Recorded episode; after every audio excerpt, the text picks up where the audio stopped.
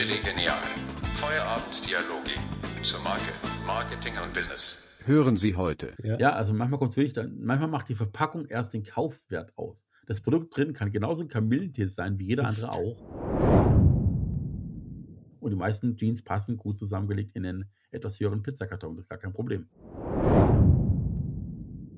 Hallo und herzlich willkommen zu einer neuen Folge von Genie Genial, dem Podcast zu Marke, Marketing und Content und heute noch ein weiteres Thema, nämlich Packaging Design. Ähm, wieder dabei natürlich Manu, weil ich brauche ja jemanden, der mich zum bösen oder guten Bullen macht, je nachdem. Hi. Hey, servus. So, ich habe mir ein Wunschthema rausgesucht und ich belästige den Manu heute wirklich damit, weil das wirklich ein Thema ist, das mich persönlich, meine Art und Weise zu arbeiten, meine Art und Weise zu designen betrifft und ich halt ein, ja, jeder Designer hat so ein paar Lieblingssachen. Die einen machen gern Websites, Logos, ähm, Geschäftspapiere, Autobeschriftungen, Anzeigen, wie auch immer, Entschuldigung. Höchsten könnte noch ein paar Mal vorkommen, ich versuche es rausschneiden zu können nachher. Aber eine meiner persönlichen Vorlieben ist Packaging Design. Ja, was sehr, sich erstmal sehr interessant anhört. Ähm, was darf ich denn drunter verstehen? Was erwartet mich heute? Hm. Packaging Design ist im Grunde genommen so das letzte Glied in der Kette. Du, wir hatten schon von Name Design, wir hatten es von Produktdesign und beim Thema Packaging Design geht es oftmals noch darum, guck mal, da ist das Produkt, es ist fertig, äh, wir haben regulatorische Vorgaben, es darf so nicht in Handel und in Umverpackung, es ist nicht versandfertig, im Regal wäre praktisch die Packung, die Packung sonst offen, dann könnt ihr was rausklauen, macht mal irgendwas. Diese stiefmütterliche, da muss was her, irgendwas Phlegmatisches, mach mal da Karton außenrum. Und das ist Packaging Design im Groben und Ganzen. Sehr cool. Ja, da hatten wir auch vor kurzem einen Kunden, der da echt was sehr, sehr Schönes entworfen hat. Ähm, ist natürlich schwierig gewesen, weil das mit einem Henkel, es war ein Karton mit Henkel, äh, Mhm. schwierig zu, für den Versand, aber im Insgesamten fand ich, das äh, macht schon was her, weil die Produkte an sich waren eher uninteressant, aber die Verpackung äh, hat es dann eher das Ganze wieder interessant gestaltet, weil ähm, ja, das muss ja auch irgendwo ansprechend sein. Und äh, das Auge kauft ja mit. Und den habt ihr nicht zu mir geschickt. Manu. Ah, das war halt schon gemacht worden. Und der macht hat das Haus intern selber gemacht. Das war 'ne eigene 'n 'n ehemaliger, äh, Werbeagenturinhaber. Mhm. Und, ähm, ja, war war auf jeden Fall interessant, was der da gemacht hat. Und, äh, ja, es war sehr ansprechend. Ich kann's dir trotzdem mal schicken. Kannst dir mal Ja, auf jeden. Fall. Mit Argusaugen beobachten. Ja, ähm, Packaging Design, um, um da aufs Thema nochmal zu kommen. Also oftmals hast du ja entweder gar keine Vorgaben, das macht es dann wegen spannender für mich, äh, wenn der, wo dich plötzlich der Kunde sagt, pass auf, das ist das Produkt, äh, versuch möglichst günstig, versuch's möglichst bunt, versuch's möglichst irgendwas auch immer. Und die Herangehensweise ist oftmals das Problem. Du hast also entweder die Vorgabe, du willst persönlich etwas Neues schaffen, du möchtest möglichst keine Kunststoffe benutzen, du möchtest auf alte Kartonagen setzen, du möchtest irgendwie etwas sehr Neutrales schaffen, dann macht die Branche noch ein, ein, was aus. Also bist im Bereich Kosmetik, musst natürlich eher so ein bisschen glossy alles machen und irgendwie besonders aussehen lassen. Bist du in der mechanischen, elektrischen Branche, dann muss es eben eher so ein bisschen handfester wirken. Und ähm, es kommt eben ein bisschen drauf an, was auch dein Kunde, nein, genau gesagt, was der Kunde des Kunden eigentlich erwartet. Du musst mit Erwartungshaltungen spielen, du kannst sie auch mal brechen, aber du kannst natürlich jetzt nicht, wenn du zum Beispiel irgendwelche Angelhaken ein Verpackungsdesign machst, kannst du nicht anfangen, dass dieselbe Verpackung neben Hugo Boss und Prada beim Müller in der Drogerie stehen müsste. Das, das macht keinen Sinn und dann wird das Produkt auch nicht für ernst genommen. Muss natürlich in äh, zu zu der zu der der Umgebung passen, oder? Wie das wie dann wo es dann am Ende im Regal stehen wird. Richtig, also wenn es natürlich ein Produkt ist, das überhaupt ins Regal kommt, wenn es ein Handelsprodukt ist. Also du Mhm. gehst dann auch wirklich in Läden, in einschlägige und gehst wirklich mit der Handykamera rum. Da musst du oftmals immer fragen, ob du es darfst und nicht erklären, dass du ähm, praktisch im, im heiligen Laden Fotos machst von Konkurrenzprodukten und dich orientierst da. Oder du kennst bereits die Pappenheime, weil du bereits in der Branche schon einiges gemacht hast. Wenn du natürlich den Vorteil hast, dass ein Produkt ist, das einfach für den Onlinehandel gedacht ist. Also das wirklich bloß online beworben wird und dann halt einen Versandkarton braucht, beziehungsweise im Versandkarton die eigentliche Verpackung und das ist mehr imageträchtig als ein Muss, dann hast du natürlich viel mehr freie Hand. Und ähm, dann geht es noch darum, dass du halt auch eventuell Produkte hast, die in deinem eigenen Laden sind, also wo du selber praktisch Anbieter von Produkten bist, ohne Konkurrenzprodukte. Also ein gutes Beispiel dafür ist zum Beispiel ein, eine äh, Chocolatier oder ein, eine Konditorei oder sowas, eine Art, die auch Pralinen eigene macht und die eben verpackt haben will. Wobei da ganz viele ganz oft auf Standardware zurückgreifen und hinten bloß einen anderen Sticker drauf machen. Es ist ein bisschen, naja, schwach, aber sowas kommt vor. Ganz viel, worauf du Wert legen kannst. Es geht ja oftmals auch darum, dass du jetzt zum Beispiel einen kleinen Händler hast. Also irgendjemand, der, was ich, eigenes Tomatenmark herstellt oder der eigene Nudeln herstellt, ein eigenes Brot herstellt, das auf Wochenmärkten verkauft oder nochmal größer, ein kleiner Fabrikant, der regional verkauft, wie eine Bäckereikette zum Beispiel. Und ähm, da ich aber, ich komme aus einem Bereich, wo auch Konsumergüter gemacht wurden und deswegen habe ich mich in Verpackungsdesign ein bisschen verliebt. Im Bereich B2B kommt es eher seltener vor. Also natürlich hat Bosch auch eigenes Verpackungsdesign, aber halt für die Endkunden. Wenn du als Unternehmen bei Bosch eine Industrieanlage bestellst, dann ist die selten so verpackt, dass dann nachher der Laster eine Palette abliefert und die komplette Palette ist umwickelt mit Karton, mit schönem Sichtfenster und Aufdruck und schieß mich tot und Image-Text. Das kommt halt eher nicht vor. Deswegen, dann, ich komme nicht ganz oft dazu. Ist dann am Ende auch mehr Müll und das will man ja auch irgendwo nicht, gell? Genau, richtig, richtig. Darum geht es oftmals. Wir hatten es ja vor ein paar Wochen damit, dass wir ein Interview hatten mit ähm, Daniel Knöpple von einem Plastic Free. Mhm. Und das dort ja darum ging, dass man aus Maniokstärke, also eine Art von Kartoffel, äh, Folie herstellt, die dann eben sehr, sehr schnell verrotten kann. Also wir reden nicht von Jahren, Wochen, sondern wirklich von, ja, im Grunde Minuten.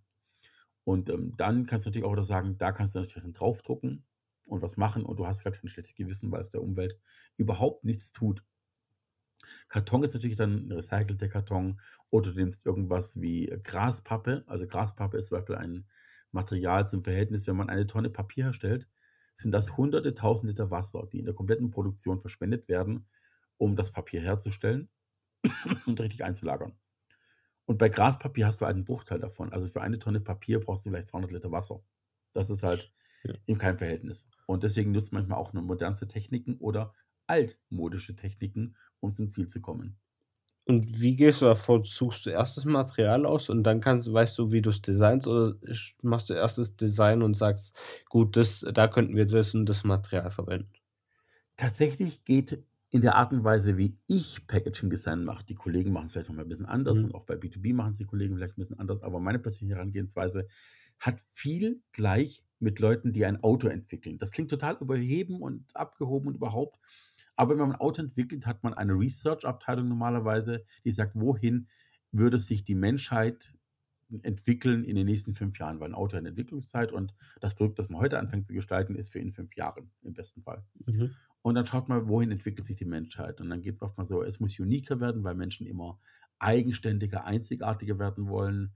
Andere haben dann auf einmal den Trend und sagen, ähm, die Urbanität ist etwas. Das heißt, ich will in einer Enklave geschützt sein, in der großen Stadt äh, von allen möglichen äußeren Einwirkungen geschützt und das muss möglichst handfest, robust sein. Und diese ganzen Forschungssachen sind eben branchenbedingt. Das heißt, wenn ich weiß, ich habe ein Produkt, wir können jetzt mal, hast du mal was raus? Also, wir, gehen wir mal von einem Kosmetikprodukt aus. Du hast eine, eine Creme, eine einfache Mhm. Handcreme oder eine, eine Körpercreme, eine Lotion, irgendwas, was es schon tausendmal gibt. So. Dann muss ich herausfinden, was ist der Kunde bereit von der Platzierung zu machen. Möchte er ein Highlight-Produkt? Möchte er ein Low-Budget-Produkt? Also zum Beispiel, ich heule immer wieder, wenn ich Produkte sehe beim, bei Lidl, Aldi, Edeka und Co., die Eigenmarken. Und die sehen halt oftmals eher ein bisschen billiger aus. Aber das ist Absicht. Die dürfen nicht besser aussehen, weil sonst werden sie nicht gekauft. Die müssen sich positionieren als günstigere Variante der Highlight-Varianten. Und deswegen dürfen die auch nicht nach High-End aussehen. Und Deswegen ist River Cola auch rot, aber halt äh, sieht ein bisschen billiger aus. Im Genau, zum Vergleich zu Beispiel. Cola. Zum Beispiel River Cola ist übrigens die Aldi Süd, oder ich weiß nicht, ob Aldi Nord, aber die eigene Cola von, von Aldi eben. Mhm. So, und ähm, bei mir ist es auch so, wenn ich jetzt eine, so, eine, so eine Hautcreme gestalten müsste, gibt es natürlich einerseits die Tube oder den Tiegel. Also ein Tiegel ist so eine kleine Metalldose oftmals oder eine Kunststoffdose. Und eine Tube ist halt so zum Pressen. Ne? So 100 Milliliter Tuben kennt man von Sonnencreme und sowas in der Art. Mhm. Du hast dann diese Verpackung. Und wenn der Kunde sagt, pass auf, das finde ich cool, aber aus Handelsgründen brauche ich noch eine Kartonage außenrum, dann überlegst du dir erstmal, okay, was gibt es denn für Möglichkeiten, die zu verpacken? Muss ich es eher kompakt machen, weil die Lager- und Speditionskosten wichtig sind? Dann habe ich wirklich eine rechteckige Packung, die kaum größere Außenmaße hat als die Tube selber, aber eben durch die Bauweise dann schon mal vier lange Kanten, oben, unten sechs Kanten, die ich äh, gestalten kann. Und dann geht es eben los, okay, welches Material nehme ich? Also nehme ich, äh, ne, ne, ne, ich nehme ich ein Altpapier, nehme ich Plastik und Folie, nehme ich eine Kartonage, nehme ich Zellof Zellophan, Hartfolie, nee, nicht Zellophan, Hart, aber Plastik, Hartfolie, Zellophan wäre ein Beutel. Und ähm, dann, dann geht man mit Kunden durch, was könnte er sich vorstellen. Dann sucht man nach Lieferanten, wer könnte in welcher Menge was produzieren, zu welchem Preis. Und erst wenn die ganzen Kriterien festgelegt sind, fängt man eigentlich mit der Gestaltung an. Was man aber im Vorfeld machen kann, man kann verschiedene Moodboards anlegen. Also, wer ist die Zielgruppe? Ist die Zielgruppe 40, 50 plus? Ähm, sind das von mir aus, was ich, Leute, die gern draußen sind und die halt dann eben nach langen Winterspaziergängen eine rissige Haut haben, dann positioniert man natürlich die, die, die Ware auch in die Richtung. Das heißt, die ganze Farbwelt, die Versprechen, das Packaging muss so sein, dass man mit mittlerem Alter bis hohem Alter der Marke vertraut. Geht man natürlich und sagt, okay, ich will Produkte haben, die en vogue sind, die eben, eben gerade diese Salbe ist für junge Leute, dann geht man eher auf Sonnenschutz, man geht auf belastbare Haut beim Sportbereich, wenn man sich viel schwimmen geht oder Bergklettern oder, oder Breakdance, was auch immer, und danach die Haut eben so staubig, rissig, fast Magnesium ähnlich ist. Und dann geht die in die Pack das Packaging-Design eher in so ein bisschen eine frechere Note, eine, eine verspielte Mundartnote, manchmal auch poppige Farben, eventuell auch Neon und schaut einfach, was gibt es da schon von der Konkurrenz und wie könnte man sich abheben, ohne blöd zu sein. Also es mhm. gibt immer ein, so hat es noch niemand gemacht. Die Frage ist nur, gibt es einen guten Grund, warum das jemand nicht gemacht hat oder ist es wirklich eine Nische, in der man sich platzieren kann? Oder muss zur Marke natürlich auch passen. Das stimmt, das stimmt. Ja, man mu muss ja natürlich auch ein bisschen ja, sich abheben, aber man muss trotzdem vertraut wirken. Weil wenn man zu sehr sich abhebt, wenn man, sag ich mal, jetzt in, äh, in die Apotheke geht und äh, da ist alles sehr weiß und clean und da ist jetzt äh, eine Creme, die ist jetzt pink oder lila oder hellgrün, ähm, muss man sich schon Gedanken machen, ob man den Schritt wagt oder ob man nicht klassisch auch weiß bleiben möchte und Vertrauen erwirken. Genau, da ist oftmals auch so ein bisschen Werdegang drin. Also wenn du dann schon schaust, da gibt es ja die großen Player wie Ratiofarm, Bayer und Co. mit den unterschiedlichsten Produkten ähm, haben ja schon jede Menge Produkte gemacht. Und wenn du dann als Produktdesigner reinkommst und machst Packaging-Design, hast du halt ein schweres Erbe, weil du dich halt schon mit vielen vergleichen lassen musst, was die schon gesehen haben, eventuell auch schon Nein gesagt haben und auch dann natürlich auch vergleichen müssen mit den Produkten, die sie bereits auf dem Markt haben, um dasselbe Grundversprechen einzuhalten. Also das ist natürlich immer einiges schwieriger, als ein junges Startup zu betreuen oder ein junges Unternehmen, das sich gerade auf Packaging Design einlässt, die man dann formen kann, nennen wir es mal so. Und da tut sich einiges in dem Bereich. Ähm, persönlich habe ich zum Beispiel jetzt die letzten Jahre, ähm, eine meiner letzten Food- und Konsumgüter war eine Verpackungsserie für ein Esslinger Unternehmen. Ähm, der hat Schokolade hergestellt. Da ging es um faire regionale Schokolade, aber jetzt eben nicht dieses typische Öko-Fair, sondern mhm. fair im Sinne von in Deutschland produziert auf der Schwäbischen Alb, relativ hochpreisig. Und ähm, der Kunde kam einfach nur, falls ich schon erzählt habe, weiß ich gar nicht, mit dem Gedanken, er möchte einen Schokoladenschlüssel haben. So, Schlüssel war sein Thema, weil hauptberuflich macht er was anderes noch. Und ähm, dann kamen wir eben mit der Idee, dass man in der Stadt, in der er lebt, Schlüssel ein großes Thema ist. In der Faschingszeit vor allem, wenn man den, der Bürgermeister muss die Schlüssel abgeben an die Narren und den Altstadtschlüssel und alles drum und dran. Und wir haben ein Packungsdesign gemacht, dann eben, oder im Besonderen ich, das dann eben einerseits die jeweilige Stadt feiert, in der es den Schlüssel gibt und dort die großen Wahrzeichen rausholt, praktisch die Verpackung selber zu einer Art hypermodernen, fast schon architektonisch reizenden Postkarte macht, inklusive Historienerklärung und ein bisschen Storytelling. Und was daraufhin kam, war dann praktisch, dass der Produzent der Kartonage die Verpackung selber benutzt hat, um damit hausieren zu gehen bei anderen Unternehmen. Hat die Verpackung mhm. mitgebracht nach München habe ich dir schon mal erzählt? Ich weiß gar nicht. Ich glaube, du hast doch, das hast du schon erwähnt, dass es das war eigentlich sehr, ein sehr großer Erfolg, dass du sehr viel positive Resonanz bekommen auch. Ja, ja, ich, ich versuche den kurz zu halten in dem Bereich. Mhm. Auf jeden Fall nach München gegangen zu einer der alteingesessenen Patisserien und Konditoren. Und die haben dann auf Basis der Verpackung, die der Produzent mitgebracht hatte, gefragt, wer denn diese Verpackung auch gestaltet hätte, ob er das auch gewesen wäre. Und der Hersteller hat dann ehrlicherweise gesagt, nein, die Verpackung haben wir nicht selber gestaltet, die haben wir bloß produziert, fanden sie aber so schön, dass wir sie als Referenz mitgenommen haben. Ich gebe ihnen gerne mehr die Kontaktdaten von dem Designer. Und dann hatten die mich angefragt, ob ich das machen würde. Und ähm, Dann habe ich mich darauf eingelassen und habe gesagt: „Pass auf, was ist eure Historie? Woher kommt die Firma? Wie lange gibt es euch schon? Was habt ihr sonst so an Produkten? Habt ihr besucht? Habt ihr die Produkte angeschaut?“ Und, ähm, kam dann relativ schnell der Gedanke von denen, dass die wollten 'ne rechteckige Verpackung haben oder 'ne viereckige Verpackung haben, fast quadratisch. Und da sollten irgendwie, ich glaube, 16 Pralinen drin sein. Das Inlay war schon vorbestellt. Die Verpackung sollte weiß sein. Und was ich dann gemacht habe, war halt nahezu genau das Gegenteil. Also, die Mhm. Verpackungsgröße und die Form blieb die gleiche. Allerdings das Inlay wurde schwarz und die Kartonage wurde rot. Okay. Und das hatte ja, das hatte einfach damit zu tun, dass ich wusste, dass das Unternehmenslogo selber eben eher so diesen typischen traditionellen goldroten Charakter hat, weil eben fast schon königlich anmutend, in München eh, weil Bayern ist eben rot. Mhm. Und das war fand ich ziel viel zielführender in Bayern, vor allem in München selber mit dem Laden, als wenn ich jetzt 'ne weiße Packung mache, die nichts mit Bayern zu tun hat, das Weiße. Klar, wenn man weiß, wäre es rot-blau gewesen, aber blau fand ich unpassend für 'ne Praline. Rot fand ich sehr passend, vor allem so 'n richtiges Samtgol samtiges, Mhm. warmes, leidenschaftliches Rot. Und das Schwarz war 'n schöner Kontrast dazu, weil die Pralinen auf schwarz eben sehr gut aussahen, vor allem mit so 'nem mattschwarzen Inlay. Und, ähm, als es darum ging, wie die wie die heißen sollten, hat der Kunde klar gesagt: „Da lässt er nicht mit sich reden. Die Pralinen sollen heißen „Grüße aus München“. Ist so okay, Ist oder? kann man mal machen, ne? Und, ähm, dann hatten wir's davon, wo sind die denn genau? Ach, guck mal, direkt am Marienplatz Mhm.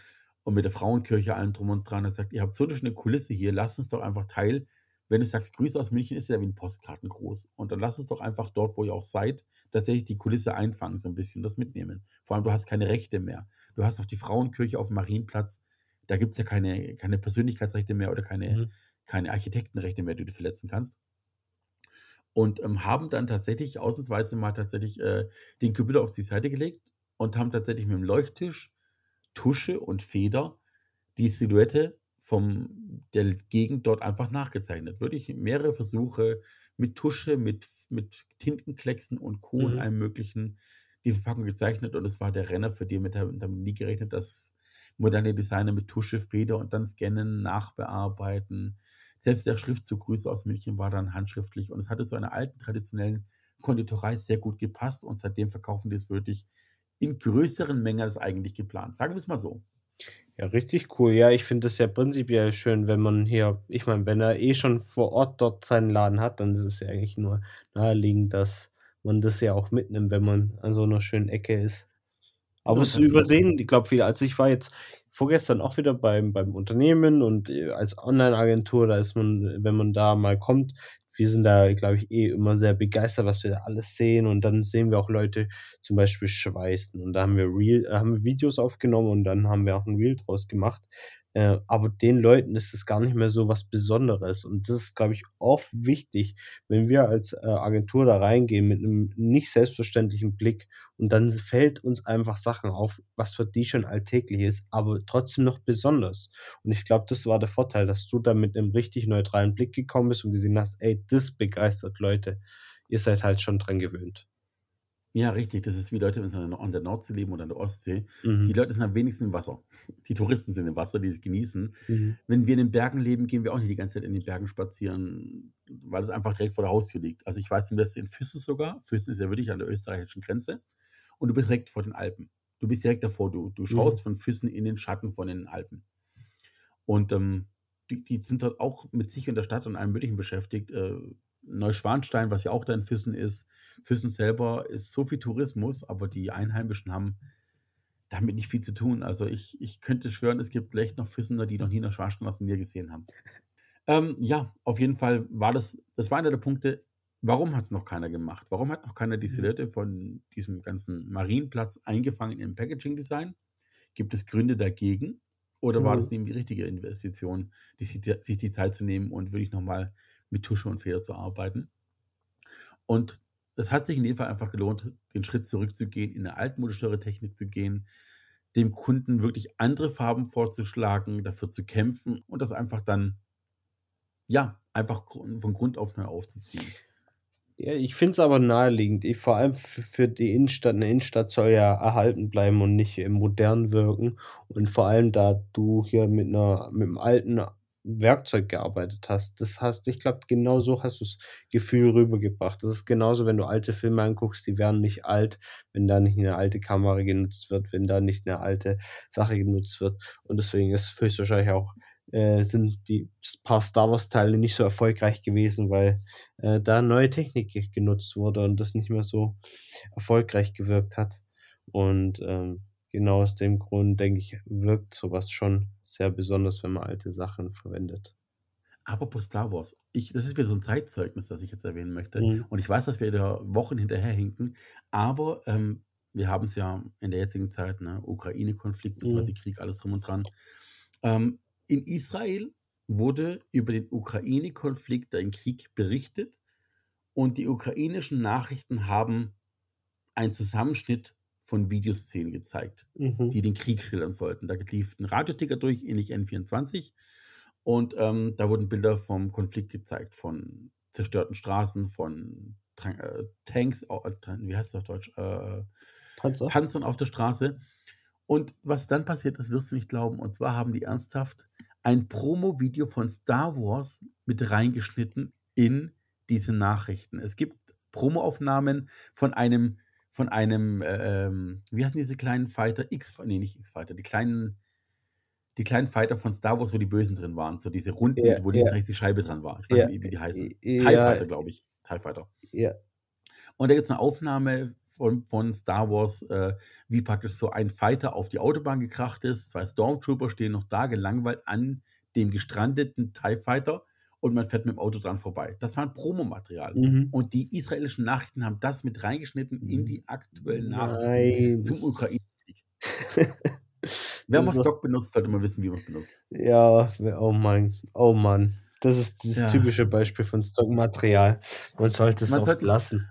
ja, man sollte vor allem nicht Drachen über den über die schlimmen Fakten des Ukraine-Kriegs, aber es ist einfach so erbärmlich, wie Leute wirklich ohne Sinn und Verstand: „Ach, guck mal, da ist auch irgendwas Kaputtes auf der Straße, Mhm. ist nicht normal, könnte Krieg sein, lass es mit reinschneiden.“ Aber Schlimm. muss dir auch erst mal auffallen, dass da hm, ist auch bemerkenswert, dass da irgendjemand ist, der Filme macht oder Film ja, ich werfe mal vor, er ist 'n Filmliebhaber und der kennt nicht Star Wars. Das ist ja noch trauriger. Ja gut, das ist 'n Promomaterial gewesen. Ja. Also, deswegen ist den aus dem Film selber kennt die Szene nicht, weil das ist schon Okay. gefühlt äh, die könnte genauso gut die A8 sein, Okay. äh, die halt einem, äh, links und rechts irgendwie Spuren hat, äh, mit mit, äh mit irgendwelchen Bergen äh, nicht Bergen, äh, Bäumen. Und in der Mhm. Mitte ist halt 'n TIE Fighter abgestürzt und 2 Stormtrooper stehen genervt an dieser an dieser Stelle und warten auf 'n Abschleppservice so. Das ist Okay. 'ne Mittelleitplanke geknallt. Das ah, Mann. Oh. Ähm, Okay. Kurzer ja. Exkurs nach, äh, Star Wars mal wieder. Ne, Star Wars Ja, wir ja, nicht. ja. Ja, cool. Aber Ah. lass uns mal zurück zu diesem Packaging-Design Ja. gehen. Also, ich ich finde es ja schon interessant. Ich meine, da gibt's ja man muss ja schon unterscheiden zwischen einer Verpackung, die als Karton wirkt, also zum Versand oder so oder halt als Produktinhalt. Also, wo dann, wenn man jetzt überlegt, ähm, Chips die Chipsdose von von, äh wie heißt sie mal? Die runde Chipsdose, wir hatten's ja doch mal in der Faktenwoche. Pringles, Pringles. Genau, Pringles. Ist ja ist ja für seine Form bekannt und hat dann auch Patente drauf. Mhm. Ähm, und es gibt aber auch normale Verpackungen, wo drinnen dann erst die Tube ist. Und die Tube Ja. ja selber auch noch mal 'ne Verpackung. Also, äh, da muss man sich ja auch noch mal, äh, Gedanken machen, inwieweit das geht. Aber bei Pringles kann ich mir halt vorstellen, dass die Verpackung extrem teuer ist in der Herstellung, nur weil sie halt dadurch als Marke wirken. Also, es wirkt dann auch irgendwann als Marke. Also, ich könnte mir jetzt nicht Pringles in der Tüte vorstellen. Das stimmt, wenn du natürlich 'ne Verpackung also, die Coca-Cola-Flasche ist genau dasselbe Prinzip. Die Form der Flasche wurde von Designern entwickelt, wird Mhm. immer wieder neu variiert und minimal angepasst, ob Glasflasche oder Kunststoffflasche. Aber so die hat so 'n was Flakon-Ähnliches. Das soll die weibliche Körperform sein mit 'ner schmalen Taille, 'ner breiteren Hüfte und das soll einfach so 'n bisschen feminin, ansprechend, sexy wirken, die Marke. Und bei Pringles ist es halt diese Röhre.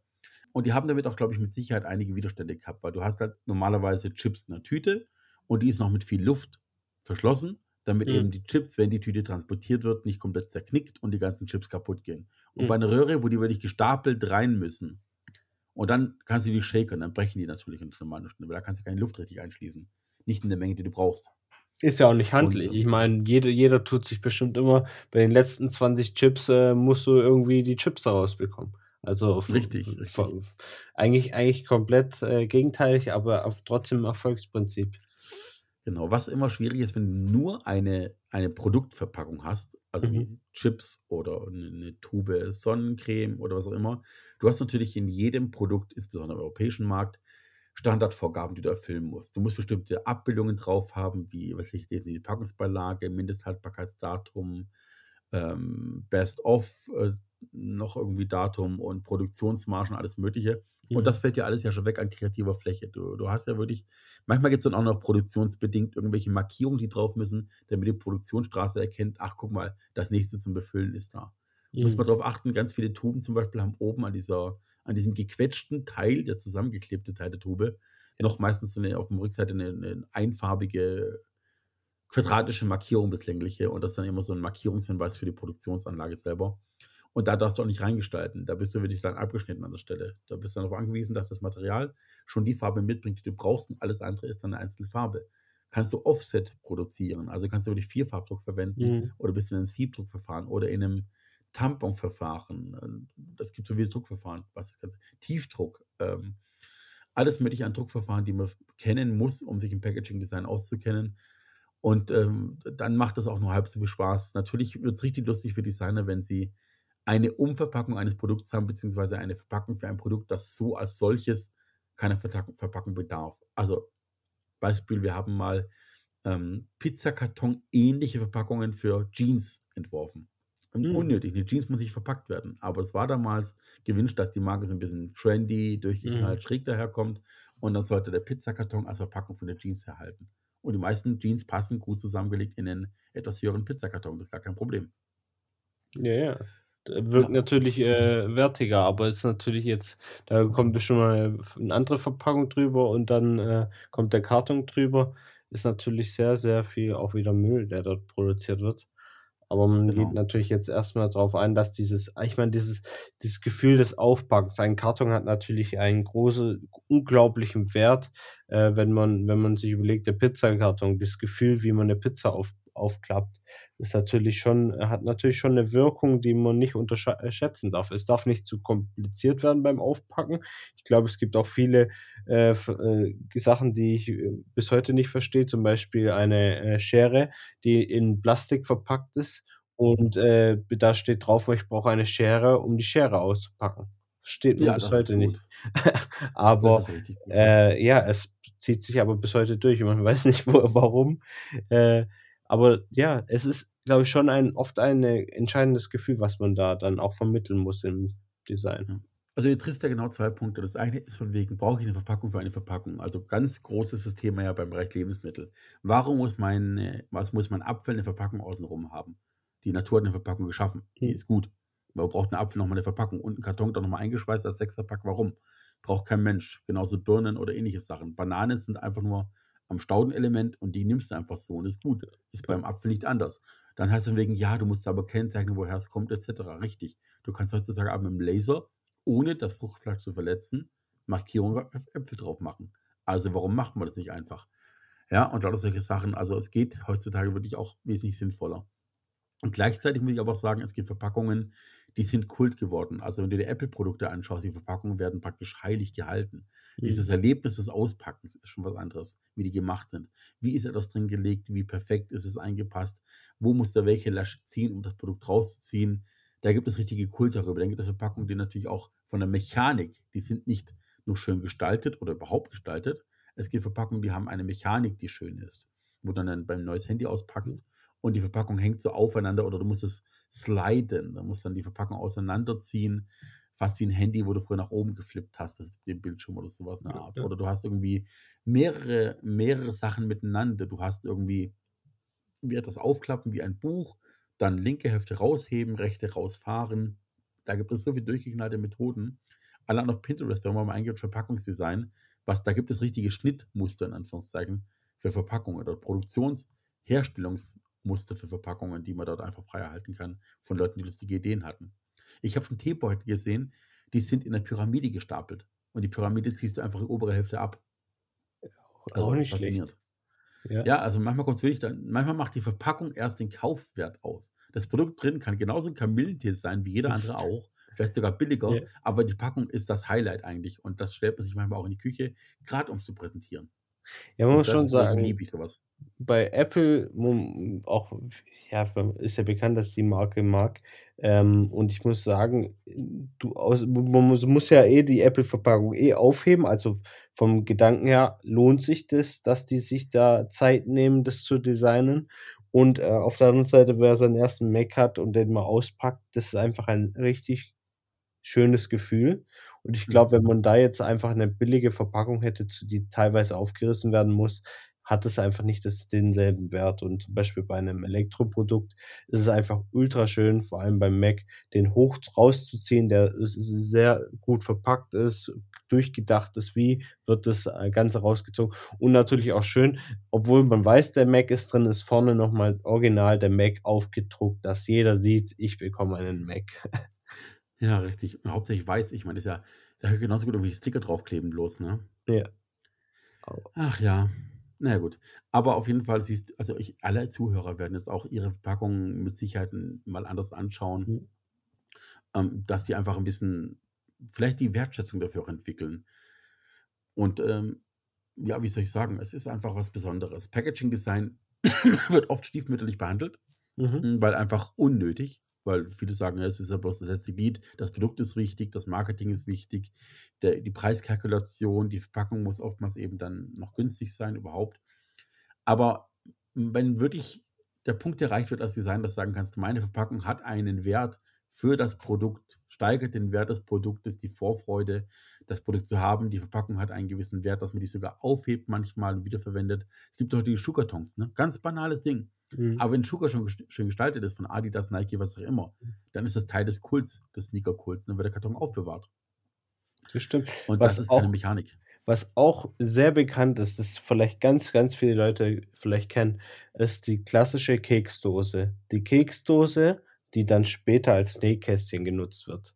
Ich glaube also, ich kenne es bei meiner Mutter, ich kenne es aber auch bei vielen anderen, wo das dann einfach dann später umgenutzt wird, diese, äh, Alu Aludose, die dann einfach für was anderes verwendet wird, obwohl das schön mit mit Keksen draufgedruckt wird, war vielleicht nie so gedacht, aber die Verpackung war halt so gut, dass man's trotzdem noch mal verwenden konnte.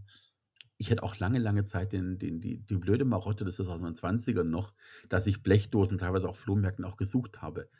Also, Ja. ich habe auch Blechdosen, da sollte theoretisch Waschmittel drin sein. Andere andere dazu mal Persil, 'ne alte Dose oder so was in der Art. Mhm. Da werden dann Kartoffeln gelagert. Oder ich habe irgendwelche alten Weinkisten, so wo dann 6 Flaschen oder 4 Flaschen Wein drin waren in diesem Bast-ähnlichen Ding und mit mit zum Aufschieben und mit 'n mit'm Brandeisen bedruckt und so was in der Art, an der Wand als Regale aufgehängt 'ne Zeit lang. Also, man kann auch, wie du selber sagst, Liebhaber von so also, auch Blechschilder, ne? Diese diese Mhm. Weißblechschilder für alle möglichen Sachen, die früher Werbungs Reklameschilder waren, haben ihre Liebhaber gefunden, die sie heute bei sich in der Wohnung hängen haben wie andere Schallplatten oder Familienbilder. Ja. Und, ähm, das sind alles Sachen aus der Werbung. Werbung kann zum Kult werden und auch die Verpackung für dein Unternehmen kann Teil deines Kults, Teil deines Erlebnisses sein. Und deswegen kann ich nur plädieren, dass Leute das Verpackungsdesign nicht immer so stiefmütterlich behandeln, weil es kann wirklich einen Mehrwert bieten. Und vielleicht mal nicht nur im Supermarkt schauen, vielleicht mal wirklich in allen anderen Läden schauen. Drogerie ist 'n gutes Beispiel dafür. Frauen und Parfumflakons, das ist 'ne magische Symbiose. Da kommt kein Mann dazwischen im schlimmsten Fall. Und bei Männern im Baumarkt, klar, ist es meistens eher 'ne nützliche Sache. Ich meine, 'ne Kettensäge, bis die mal schön verpackt ist, das wird nicht mehr passieren. Aber es ist oftmals dieser ganze Elektronikbereich, schöne Sachen. Und ich meine, auch bei 'nem Auto, da ist es keine Verpackung. Aber beim Auto ist dieses ganze Dufterlebnis eines Neuwagens, wie 'ne Tür sich schließt, wie die Tür klingen muss, wenn sie auf und zugeht, wie das Motorengeräusch ist, die Vibration. Da hocken Ingenieure lange dran, bis es so klingt, wie's wirken soll. Und das ist auch 'ne Art von Verpackungsdesign für mich, Mhm. weil einfach die Sinne gereizt werden. Das Und ja, stimmt. so viel dazu. Sehr cool. Ist cool, dass du uns einen kleinen Einblick gegeben hast. Ähm, ich denke, da gibt's noch viel, viel mehr zu wissen. Ähm, aber wir haben ja auch 'n bisschen angekündigt, vielleicht auch wegen deiner Stimme heute 'n bisschen zu schonen und vielleicht auch mal die Folge 'n bisschen kurz zu halten. Ich denke aber, da können wir auf jeden Fall mal 'ne 2. Folge drüber machen. Ist noch viel, viel Stoff zu besprechen.